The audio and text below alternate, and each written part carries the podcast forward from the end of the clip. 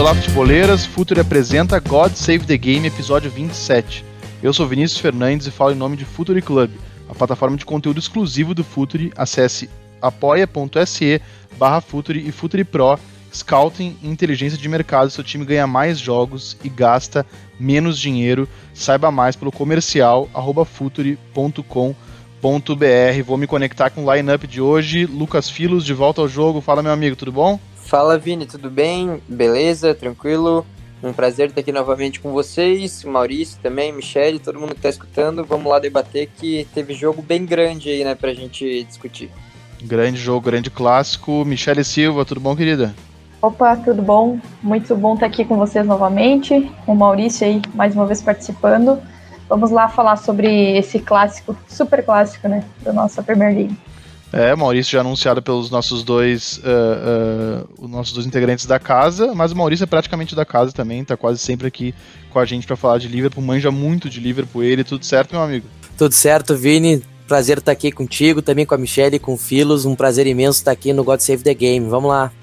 Então vamos embora falar de Liverpool e Manchester, o clássico dos milhões ingleses, né, as duas maiores torcidas, é um jogo que deu muito o que falar, a despeito do, do, do placar zerado, teve muito assunto legal que a gente vai entrar a partir de agora.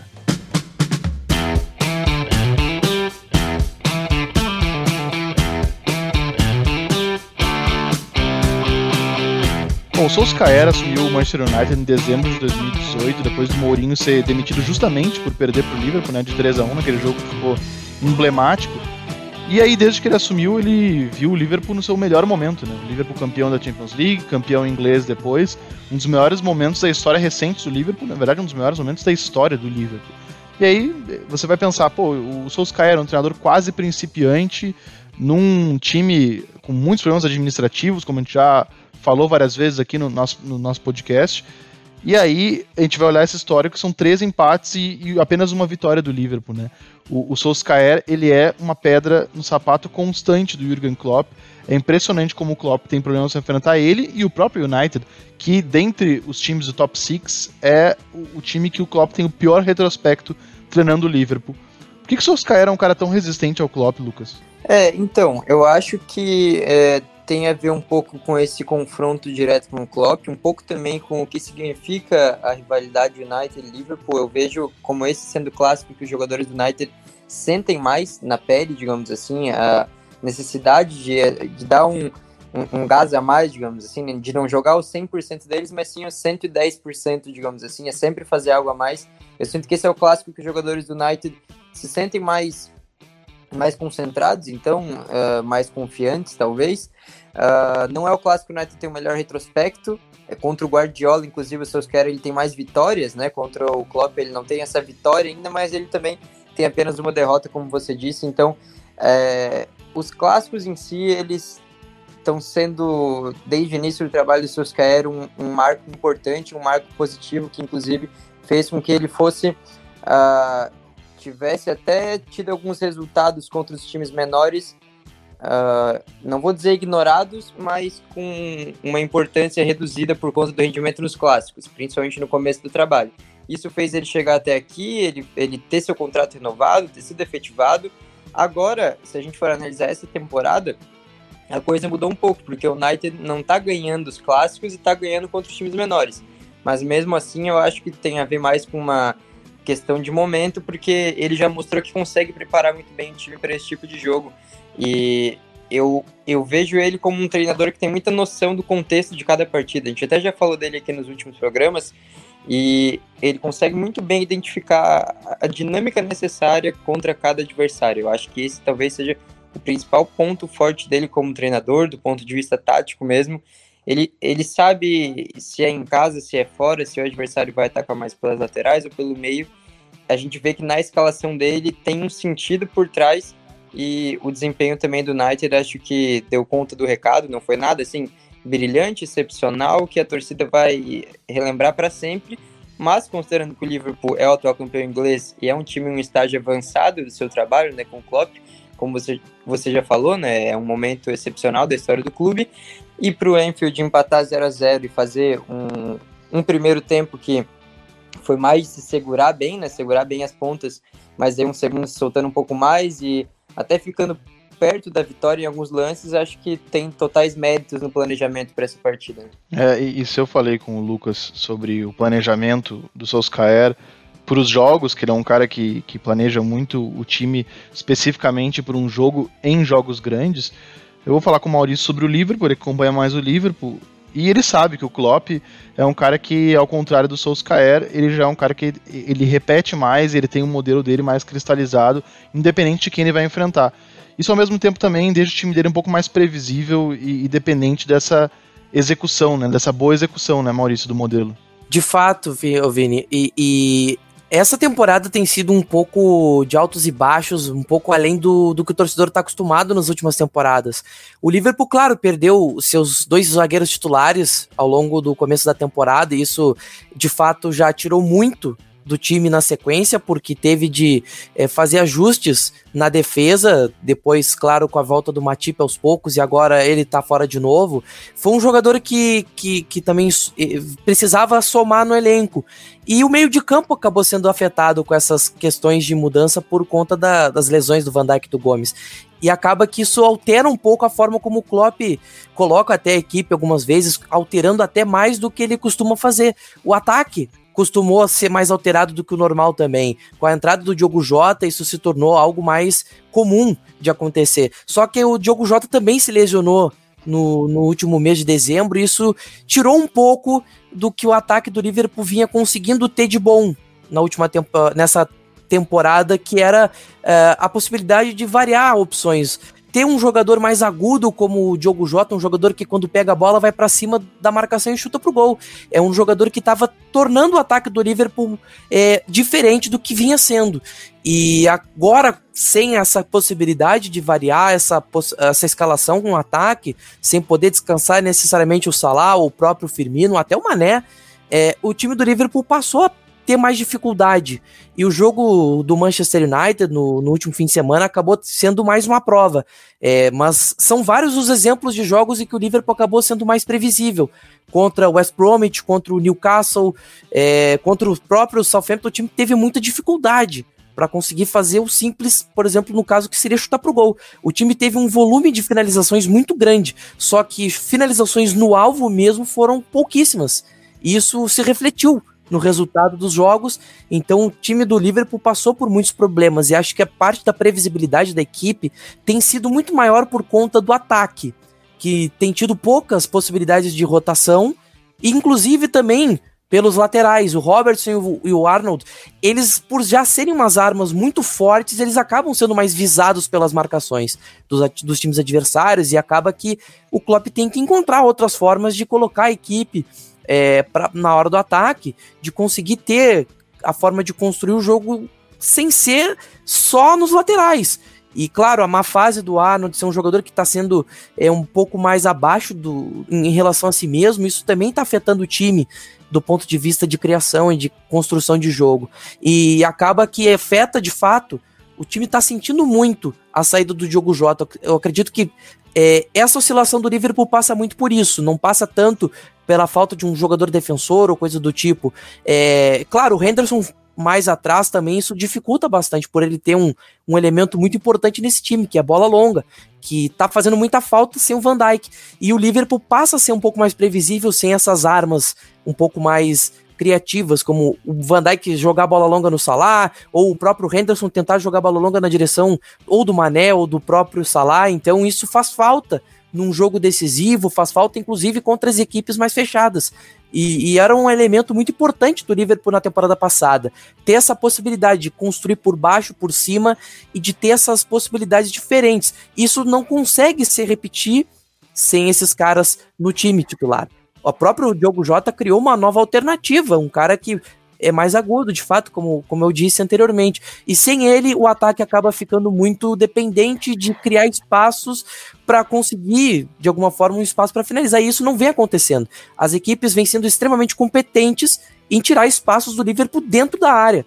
O Liverpool chega muitas vezes pelos lados, mas quando chega dentro da área na hora de finalizar, tem sempre dois, três em cima da hora do, do, jogador que vai finalizar. Isso tem sido um problema muito grande. E o time do Klopp não tem conseguido achar uma solução para essas uh, dificuldades que se criaram. Sim, e, e há um bom tempo já, eu sempre digo que os adversários entenderam já, acho que já faz umas duas temporadas já, que a melhor maneira de, de enfrentar o Liverpool é tirando a profundidade, né? Exatamente isso. Que é, é, é, e aí o Liverpool enfrenta muito adversários muito fechados, e ele tinha nessa virada muito rápida de jogo, né, nessa troca de direção, que a gente chama muito rápida, sobretudo para os uh, uh, laterais que tinham, e tem na verdade, um passe longo muito qualificado, uma arma, mas é bem isso que o, Maurício falou, né? É, é uma arma que acaba sendo manjada também, né? Com o passar do tempo. E caras que faziam essa troca de direção com muita naturalidade, até ambidestria, que é o caso do, do, do Van Dyke, não estão mais no time. E, e, eh, sem o Jota, Michele, fica ainda mais fácil tirar a profundidade do, desse time do Liverpool, né?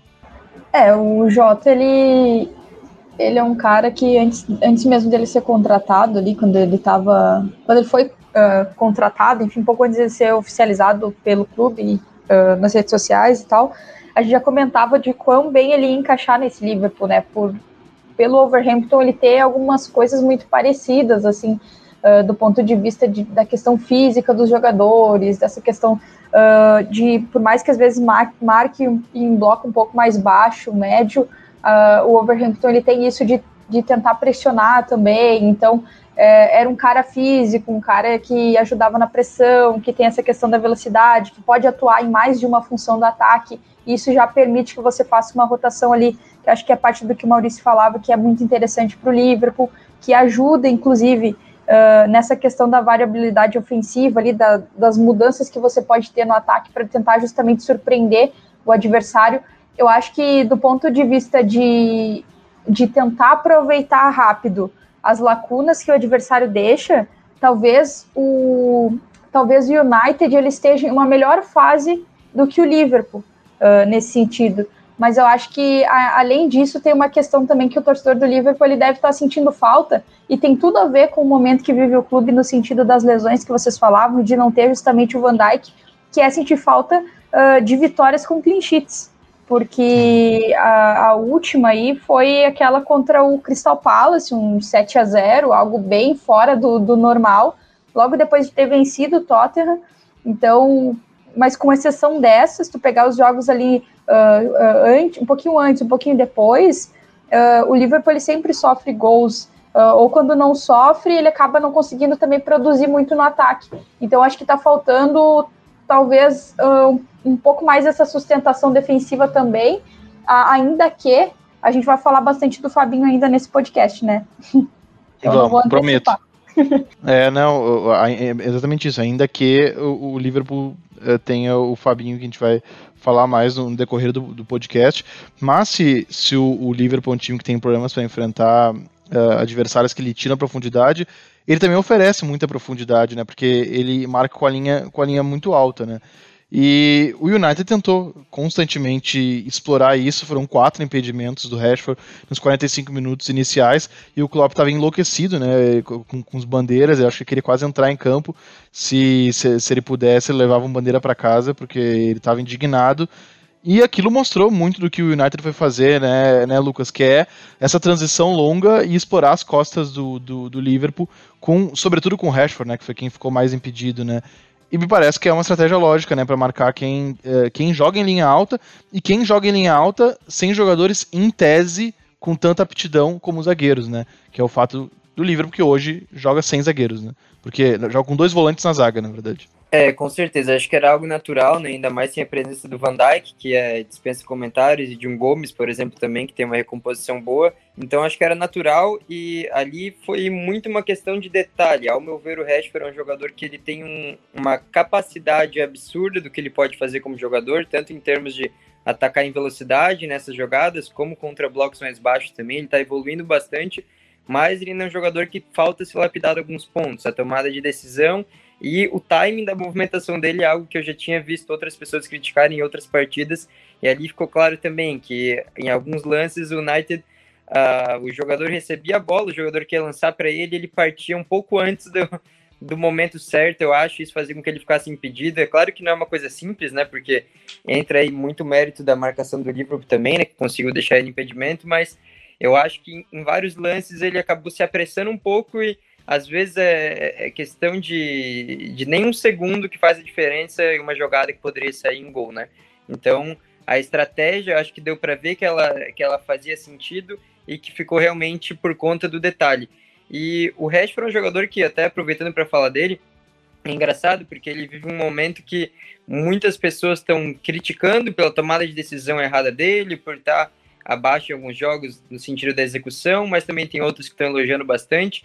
Eu fico um pouco no meio disso, mas eu acho que tem mais a ver com o crescimento que ele está passando como jogador mesmo.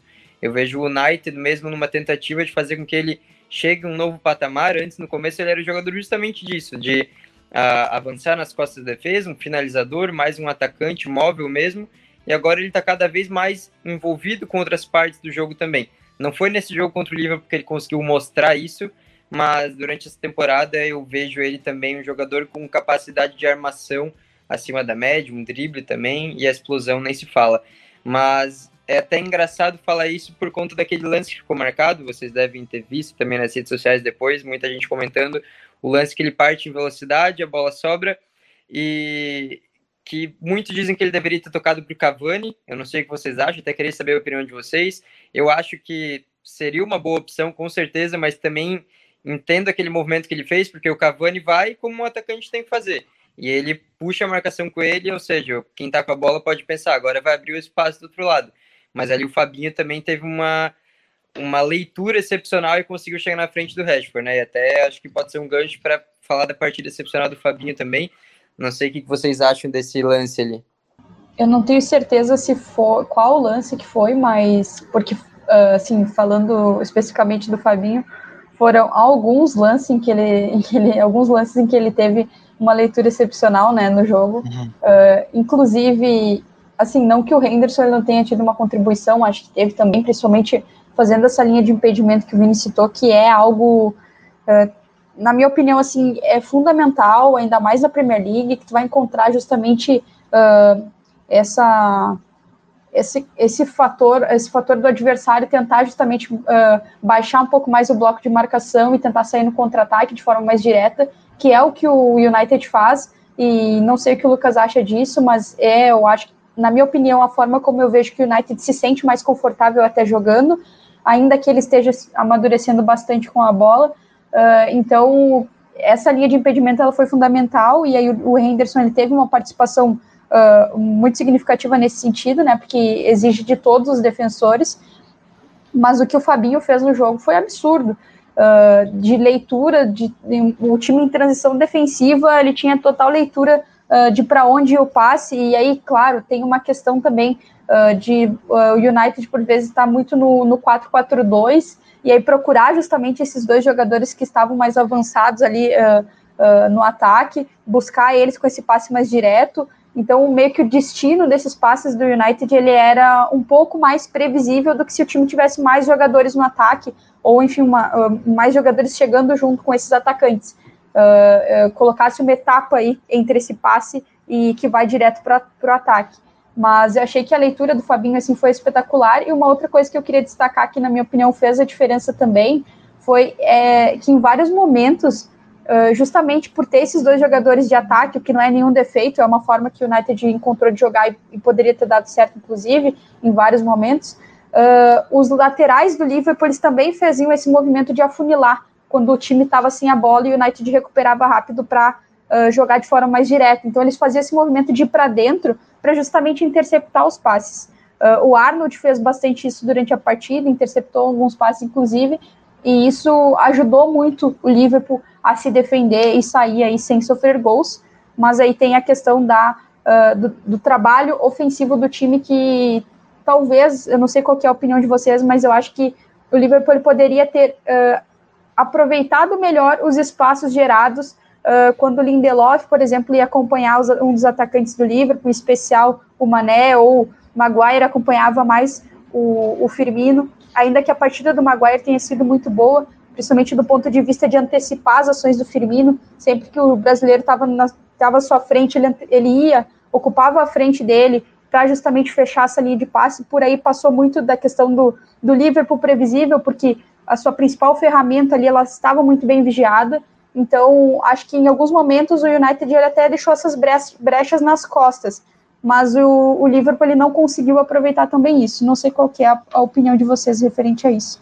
É, eu até quero ouvir o, o, Maurício com relação a isso, porque eh, me parece que talvez o, o, o Shaqiri uh, ele se, se, justifique a escalação do Shaqiri, talvez muito por isso, né?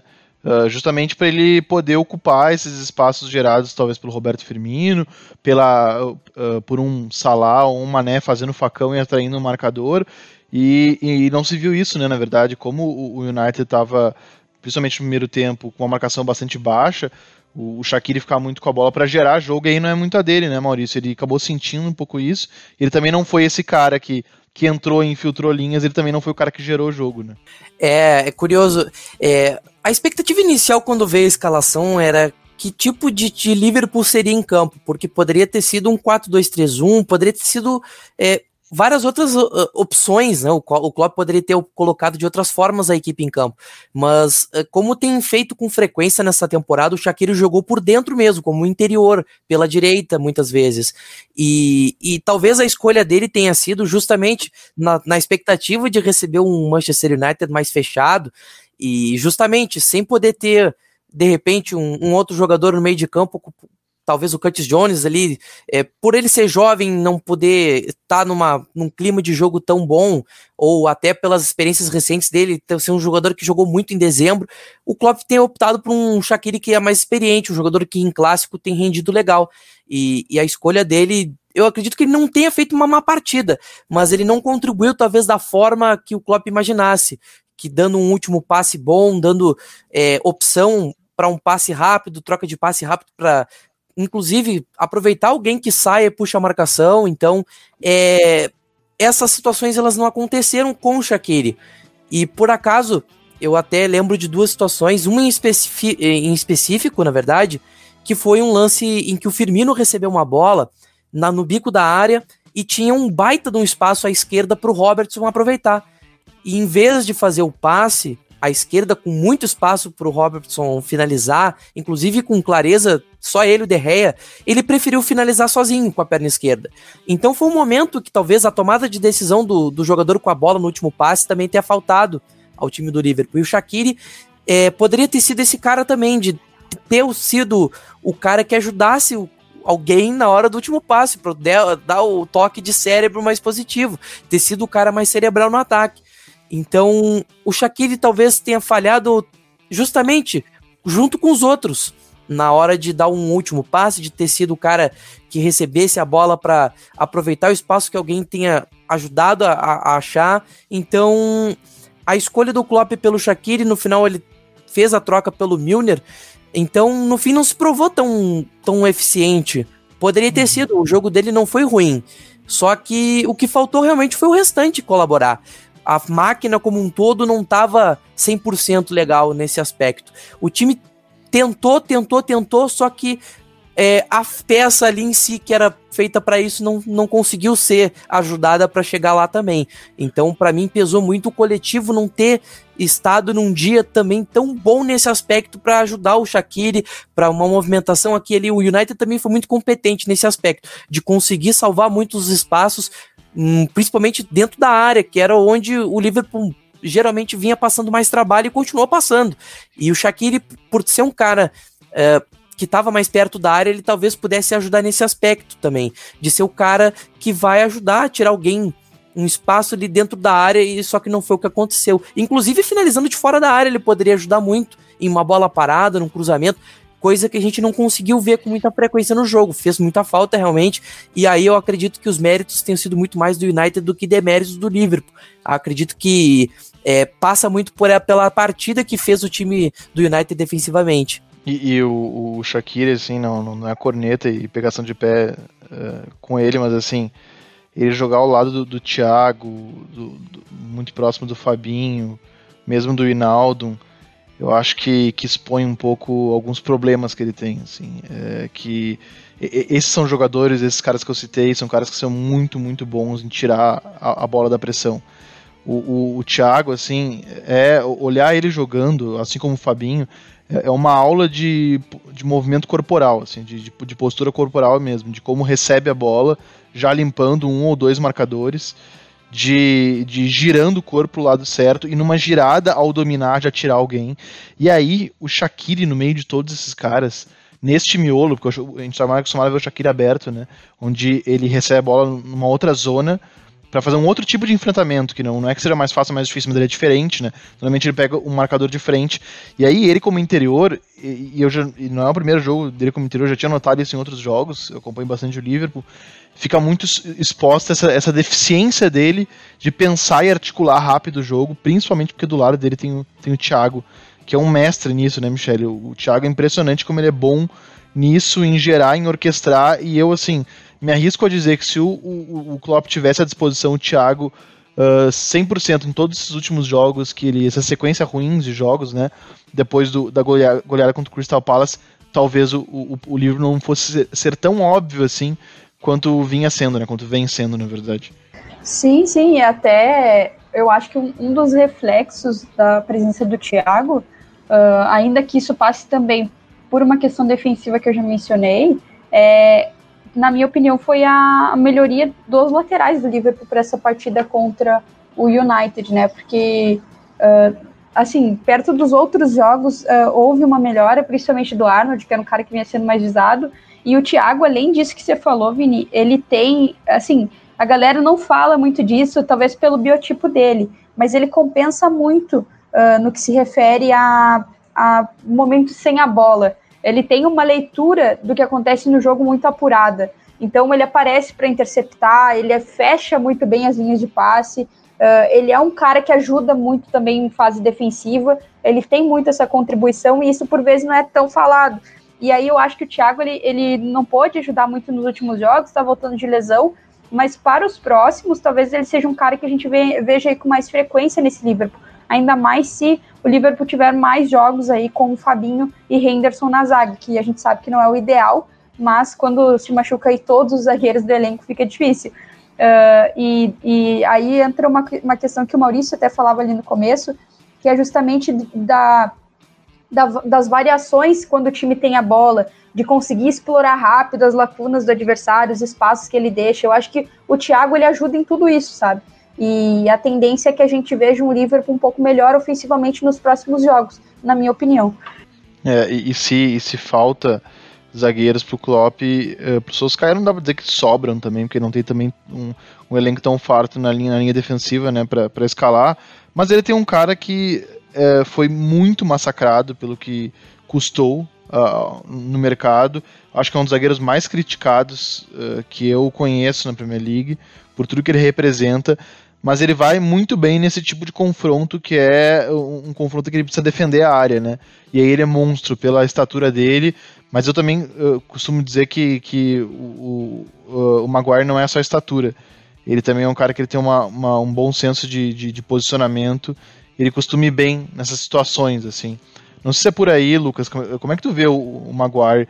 Ele, ele, é um cara que de repente passou de superestimado para subestimado? É nada a ver, não é nenhum dos dois. É, eu, eu acredito que sim. Eu acho que ele pode ter sido superestimado no valor. Eu acho que todo mundo concorda, até ele concorda que ele não, não tem o futebol para o zagueiro mais caro da história.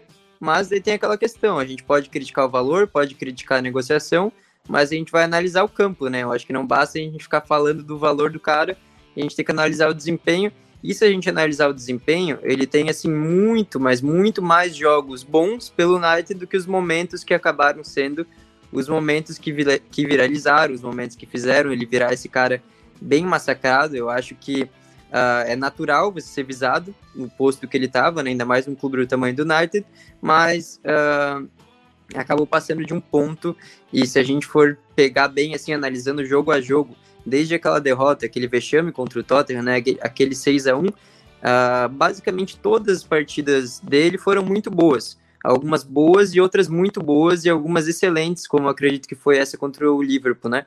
Ele e o Lindelof foram muito bem ele também.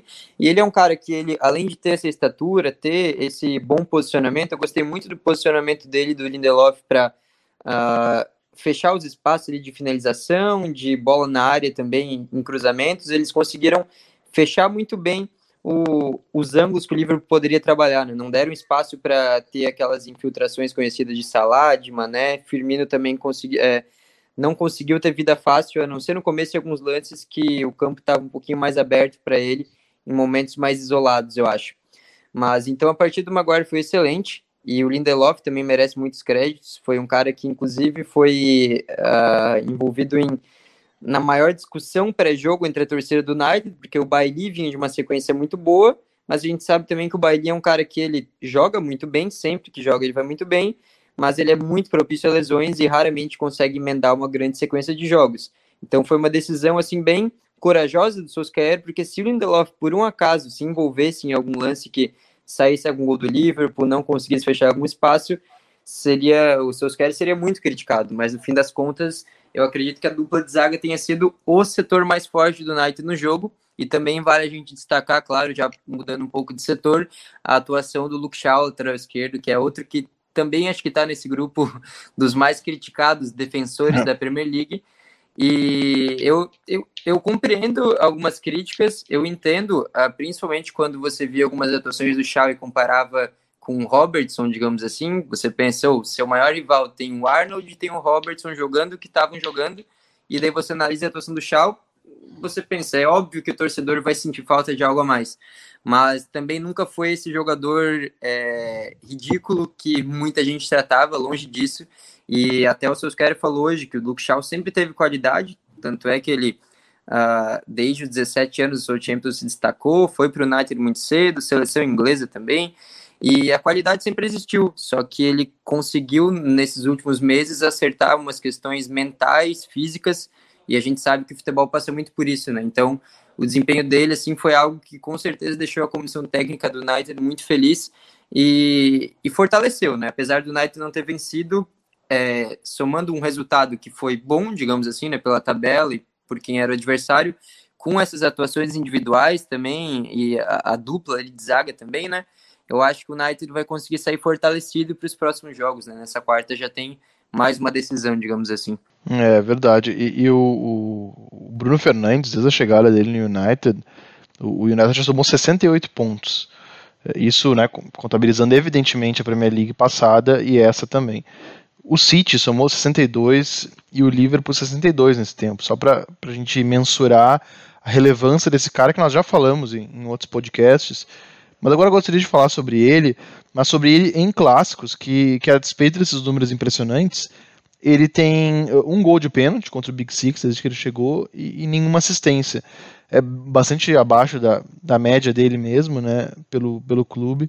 Tem a ver um pouco, Lucas, uh, com a, a postura uh, específica do, do Solskjaer para estes jogos, e aí de repente o, o Bruno Fernandes não está tão próximo do gol ou com tantos jogadores ao seu lado para poder articular jogadas? Tem um pouco a ver com isso? Eu acho que até pode ter uma relação sim, se a gente for ver ainda mais que ele é um jogador que ele uh, sempre foi, desde o início da carreira, um cara que erra bastante, mas acerta bastante também. E se você adota uma postura como a que o United costuma adotar nos clássicos e adotou contra o Liverpool, uh, ele vai ter menos oportunidades de ter esse acerto do que, por exemplo, contra um time menor que o United vai estar tá povoando mais o campo de ataque, e isso é uma questão matemática até, né? Então eu acho que uh, por, esse, por esse fator, sim. Mas também eu acho que se a gente considerar a contribuição que alguns dos outros jogadores do United conseguiram dar esse ano, apesar de contra o Liverpool ter faltado uma tomada de decisão melhor de Rashford, de Martial, mas somando né, o geral, desde o início de 2020, a contribuição dos outros jogadores, uh, o, o resultado no final das contas foi mais positivo, né, do que negativo. E o Bruno ele acaba adicionando fatores que outros jogadores não conseguem. Por exemplo, a intensidade de jogo dele, a liderança, aquela forma que ele inspira os companheiros. Ele sem a bola está sempre contribuindo para fechar algum espaço, seja para subir a pressão, para chamar os jogadores com ele ou para uh, ah, fazer algum tipo de jogada que só ele enxergou no momento. Então eu acho que ele tem uma contribuição importante nesses jogos, mas que não é aquela contribuição uh, espetacular, pelo menos aos nossos olhos, assim, né? E nos números também. Então não é uma coisa tão fácil de se enxergar.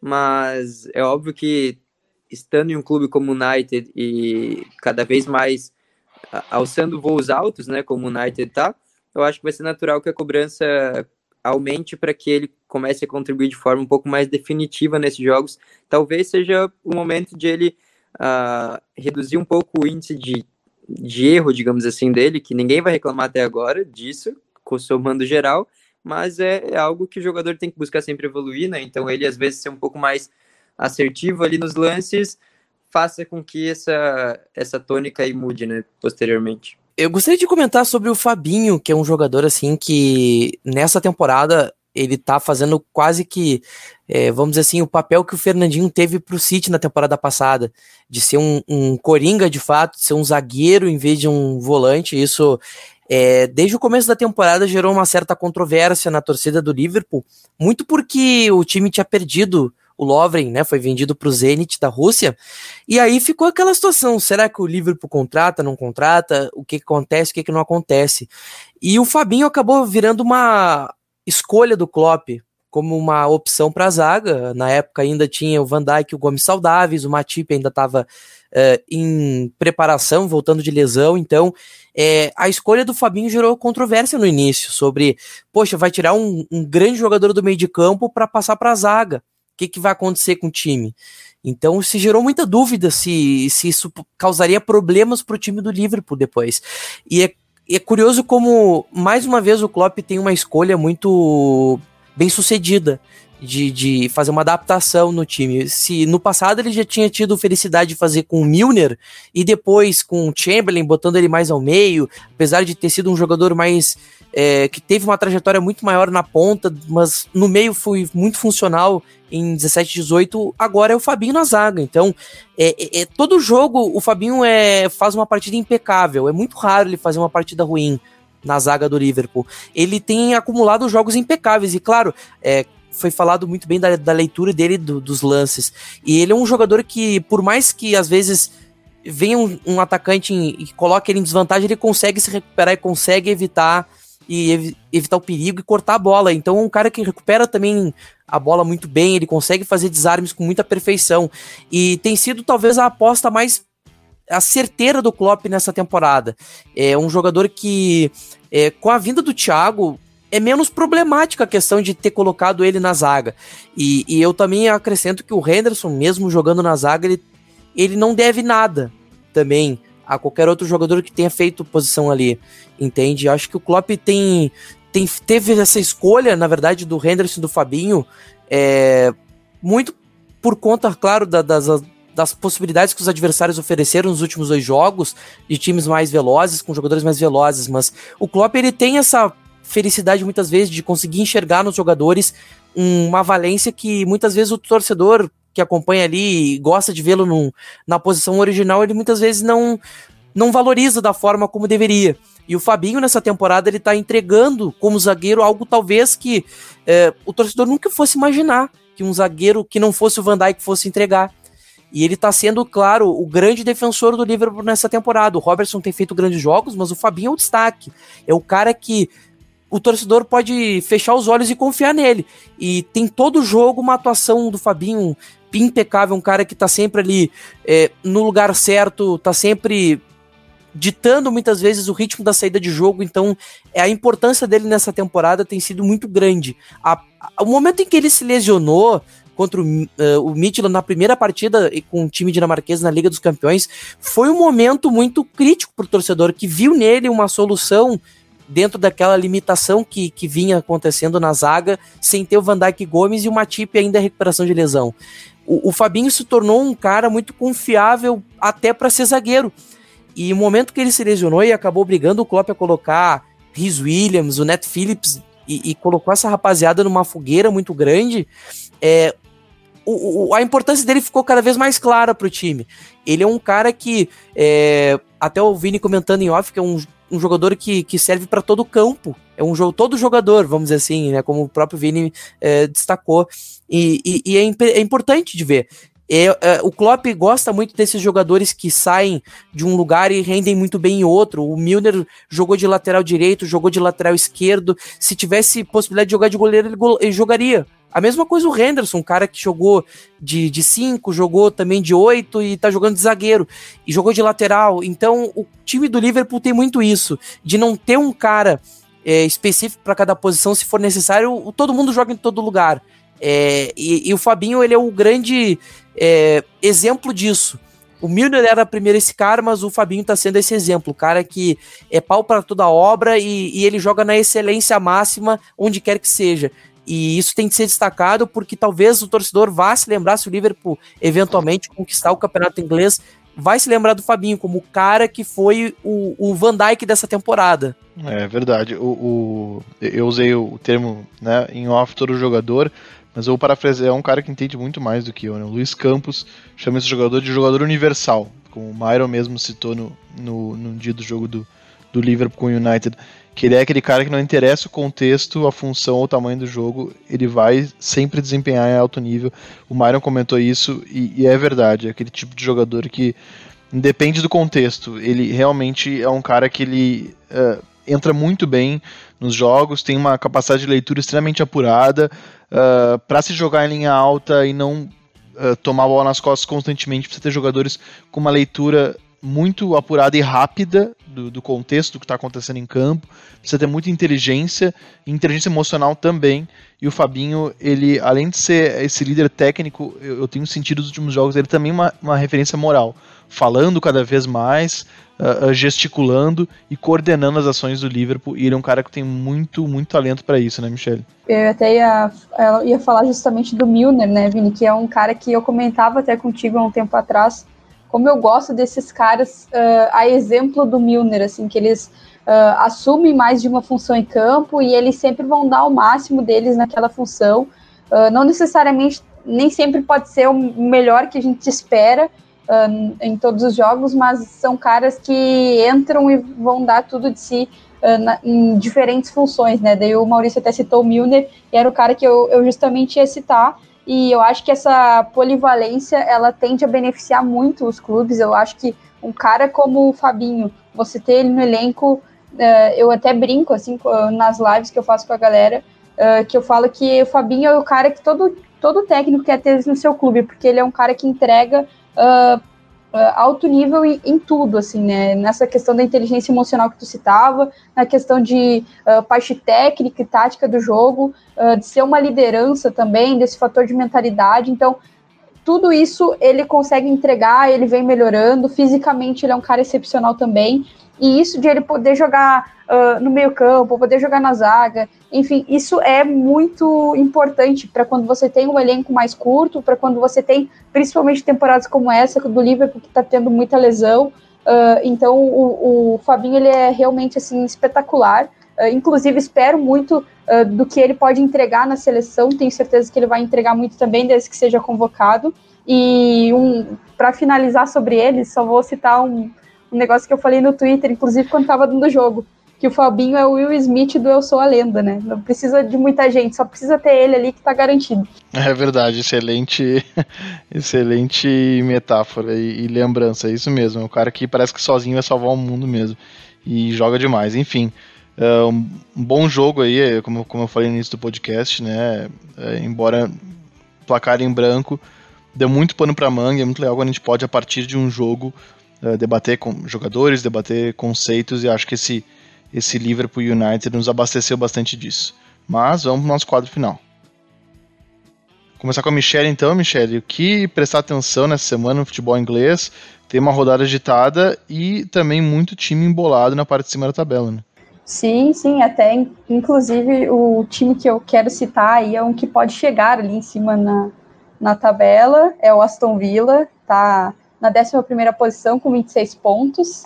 Uh, tem aí uma, né, tem um espacinho aí, mas ele tem 15 jogos, o time do Aston Villa. Quanto tem time, por exemplo, o Leicester, que assumiu a, a liderança agora com um jogo a mais com relação ao United, que tem 19. Então, me interessa muito ver o que, que o Aston Villa vai fazer nesses jogos, principalmente partindo do princípio de que vai ter três jogos em sete dias, contra City pela rodada 1, recuperando, Newcastle pela rodada 11 e Burley pela rodada 20, no caso.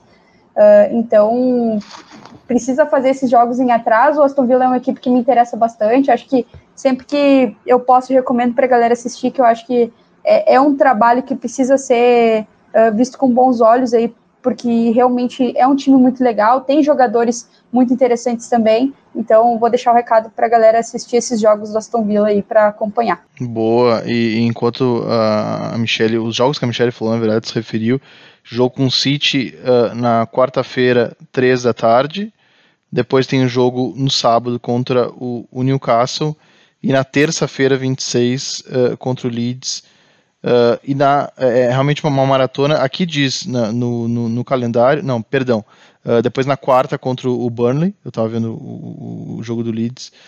Uh, e, e, depois contra o Southampton no, no, no, outro sábado. Então realmente é uma maratona do, do, do Aston Villa contra grandes times. E, e é, é, de fato, né, como a Michelle disse, o Aston Villa é um time legal de ver jogar. Mas Lucas, o que, que, que, que rola aí no, na sequência da Premier League? Então, o que eu vou destacar não é uma partida específica em si, mas sim, uh, já que a gente falou de United nesse podcast, eu quero saber como o Solskjaer vai administrar o tempo de jogo de dois jogadores que eles. O Solskjaer até falou de que o Bruno Fernandes não está cansado e tal, mas a gente observa que tanto ele como o Rashford são os jogadores ali do ataque, principalmente, que têm uma exigência superior ponto de vista físico, ponto de vista mental também, que eles já decidiram partidas muitas vezes, principalmente na, na prime nas primeiras semanas da temporada, e recentemente o desempenho caiu um pouco, acho que isso é até natural. Então eu queria saber como que o Solskjaer, um cara que administra muito bem as escalações, a gente já falou aqui né, sobre as escalações específicas dele, e também o, os minutos de cada jogador, mas tem esses dois que são pilares do ataque, e em algum momento ele vai ter que dar uma controlada aí na situação deles mas os jogos são cada vez mais decisivos e também o time não pode deixar a peteca cair, digamos assim, né, já que chegou num momento tão, tão bom. Eu quero saber como que ele vai fazer para para administrar a situação, principalmente desses dois e as escalações no geral. Boa, e aí, Maurício? Olha, é, eu vou falar um pouco da Copa da Inglaterra. Acho que esse fim de semana tem duas partidas em especial que eu acho que vão chamar atenção de formas diferentes. Assim, na sexta-feira tem talvez acho que a grande história dessa edição da FA Cup, que é o Charlie, da sexta divisão, jogando contra o Overhampton. É, é uma história que daqui a pouco pode se aumentar e ficar mais interessante. O torcedor normalmente gosta desse tipo de, de, de, história, de um time que vem de baixo e começa a derrubar os gigantes. E, e o Charlie aparentemente parece ser o time que tá com essa maior chance de ser o, o derruba gigantes dessa temporada. E no domingo tem o Brentford e Leicester, que eu acho que é um jogo que tem tudo para ser interessante nessa, nessa rodada da Copa da Inglaterra é dia de, de Liverpool United também, mas eu acredito que esse jogo tem um atrativo interessante. O time do Leicester vindo embalado pela liderança da Premier League e, claro, vem jogando legal. E, e, o Brentford é um time que tem se destacado nos últimos anos, foi até a semifinal da Copa da Liga, então é um time que também faz uma história muito legal. E tenho certeza que esses dois jogos de Copa da Inglaterra vão ser atrativos suficientes para o fim de semana de quem está muito ligado no campeonato inglês, no futebol inglês e, e afins, então é, eu acredito que são duas boas coisas para a gente acompanhar. É, de fato, o Brentford é um time muito interessante.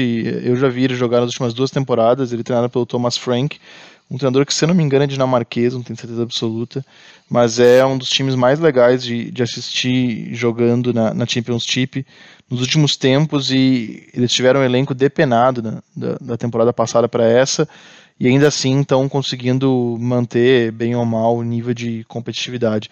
Mas de fato, é, é, são, são dicas bem interessantes, porque nos seus diferentes estágios são, são, são jogos, times e, e jogadores interessantes de, de se assistir. Obrigado, Michele. Eu que agradeço, gente. Obrigado pelo papo aí e até a próxima. Valeu, Lucas. Até a próxima. Valeu, valeu, Vini, Michele, Maurício e todo mundo que acompanhou também. Muito legal debater aqui com vocês. Um abraço. Obrigado, Maurício. Seja sempre bem-vindo para falar do Liverpool, para falar do Brentford e uh, do qual outro time inglês quiser, é só me chamar no, no, no zap aí, a gente marca e tu participa de uma reunião aqui com a gente. Valeu, Vini, valeu pelo convite, a todo mundo que nos ouve também a saudação para Michelle, para o Lucas, que estava aqui também, para todo mundo que nos ouviu. Sempre um prazer estar aqui no Futuro e poder falar de futebol inglês, de Liverpool. E claro, é sempre é, gratificante poder discutir grandes assuntos. E mais uma vez, muito obrigado pelo convite. Estou sempre à disposição. Maravilha. Bom, nós somos o Futuro e temos um convite para você. Pense o jogo. Até a próxima.